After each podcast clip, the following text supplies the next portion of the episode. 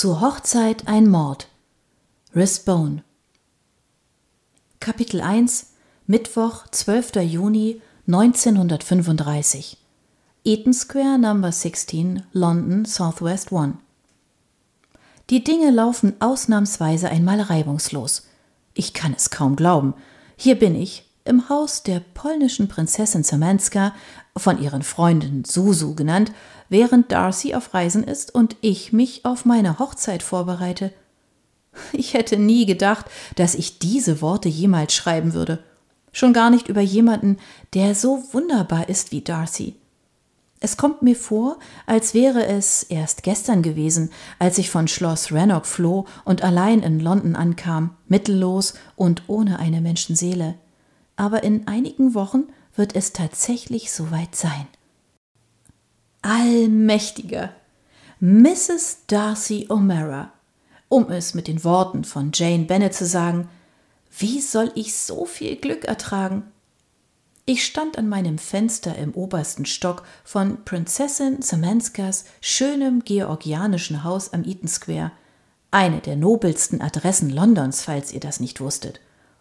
Es war ein weiterer glorreicher Sommertag. Wir waren mit einer langen Trockenperiode gesegnet, sehr ungewöhnlich für einen englischen Sommer.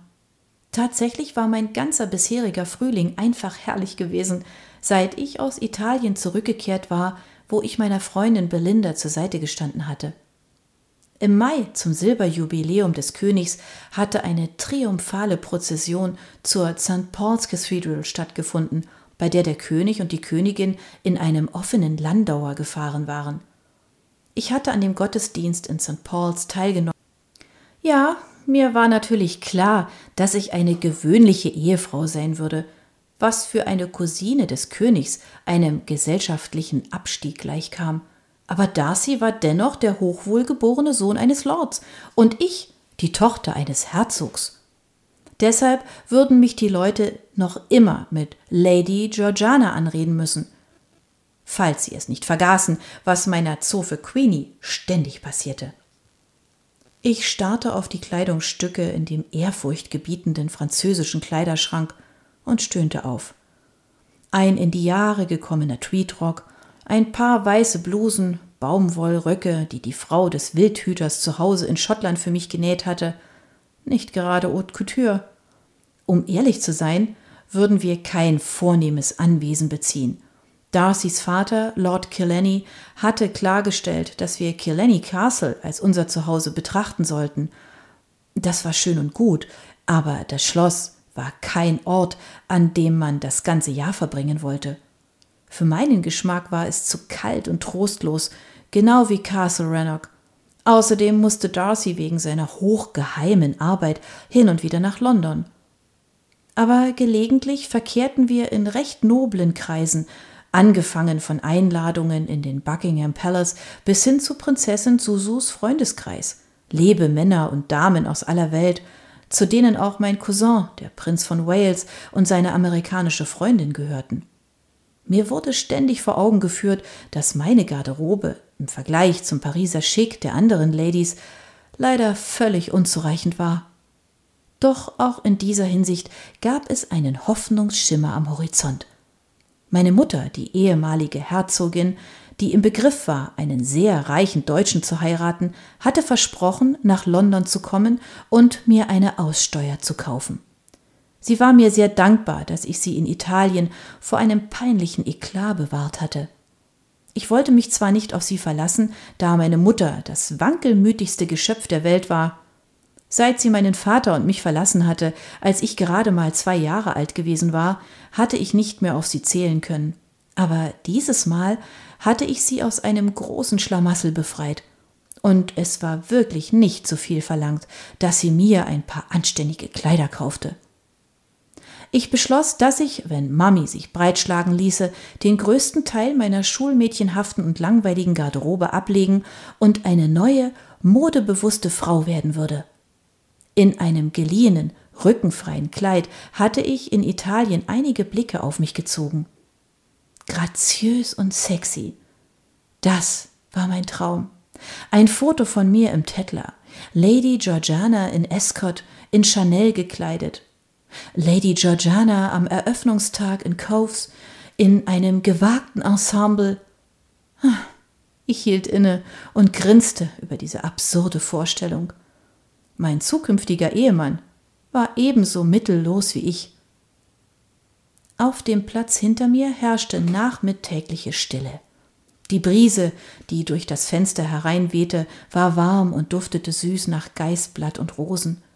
Eine Drossel sang ausgelassen in dem Garten in der Mitte des Platzes. Ein Kindermädchen in einer adretten Uniform schob einen sehr großen Kinderwagen. Hm, nächstes Jahr, dachte ich, aber ich würde meinen Kinderwagen selbst schieben wollen. Außerdem konnten wir uns ein Kindermädchen wahrscheinlich nicht leisten. Ich hatte mich gerade vom Fenster abgewandt, als unten die Türklingel ertönte. Sosu war im Moment nicht zu Hause. Sie war mit ihrem kleinen Zweisitzer nach Paris geflogen, um Einkäufe zu erledigen. Ich lehnte mich so weit aus dem Fenster, wie ich mich traute, aber über der Eingangstür war ein Vordach und ich konnte nichts erkennen. Ich stand da und lauschte und fragte mich, wer wohl zu Besuch kam. Offensichtlich wusste diese Person nicht, dass Susu ausgeflogen war. Dann hörte ich leichte Schritte auf der Treppe und ein Klopfen an meiner Tür. Draußen stand Clotilde, die Zofe der Prinzessin. Äh, My Lady, ihr ist Besuch für Sie, sagte sie. Ihr französischer Akzent war immer noch ziemlich stark. Wer ist es? fragte ich. Einen Moment lang hatte ich die wilde Hoffnung, dass Darcy früher als erwartet zurückgekehrt war. Doch er wäre nicht als Besucher gekommen. Er wäre geradewegs an Clotilde vorbei und die Treppe hinaufgeeilt. Eine Lady? sagte Clotilde. Sie hat mir ihre Karte nicht gegeben. Sie sagte nur, ich hörte, Lady Georgiana Rennock sei ihr zu Gast. Ich möchte mit ihr sprechen. Du lieber Himmel, das klang ernst. Ich warf einen Blick in den Spiegel, um sicherzugehen, dass ich vorzeigbar war. Hm, nicht besonders. Es war ein heißer Tag und mein Baumwollrock war zerknittert. Clotilde musste es ebenfalls bemerkt haben, denn sie sagte, ich habe vor kurzem ihr grünes Seidenkleid gewaschen und gebügelt, my Lady. Ich werde der Besucherin sagen, dass Sie demnächst nach unten kommen Danke, Clotilde, sagte ich, und kümmere dich bitte darum, dass meine Besucherin Tee oder Limonade oder was immer sie wünscht bekommt. Natürlich, Milady. Clotilde war das perfekte Dienstmädchen. Sie wusste stets, was zu tun war, egal ob es darum ging, ein Auge zuzudrücken, wenn die Prinzessin einem männlichen Freund ihre Briefmarkensammlung zeigte, oder mit viel Geschick die Samtkleider zu retten, die mein Dienstmädchen Queenie angekokelt hatte. Von Perfektion war Queenie so weit entfernt, wie ein Mensch überhaupt sein konnte. Aber Queenie, diese wandelnde Katastrophe, war im Augenblick nicht bei mir.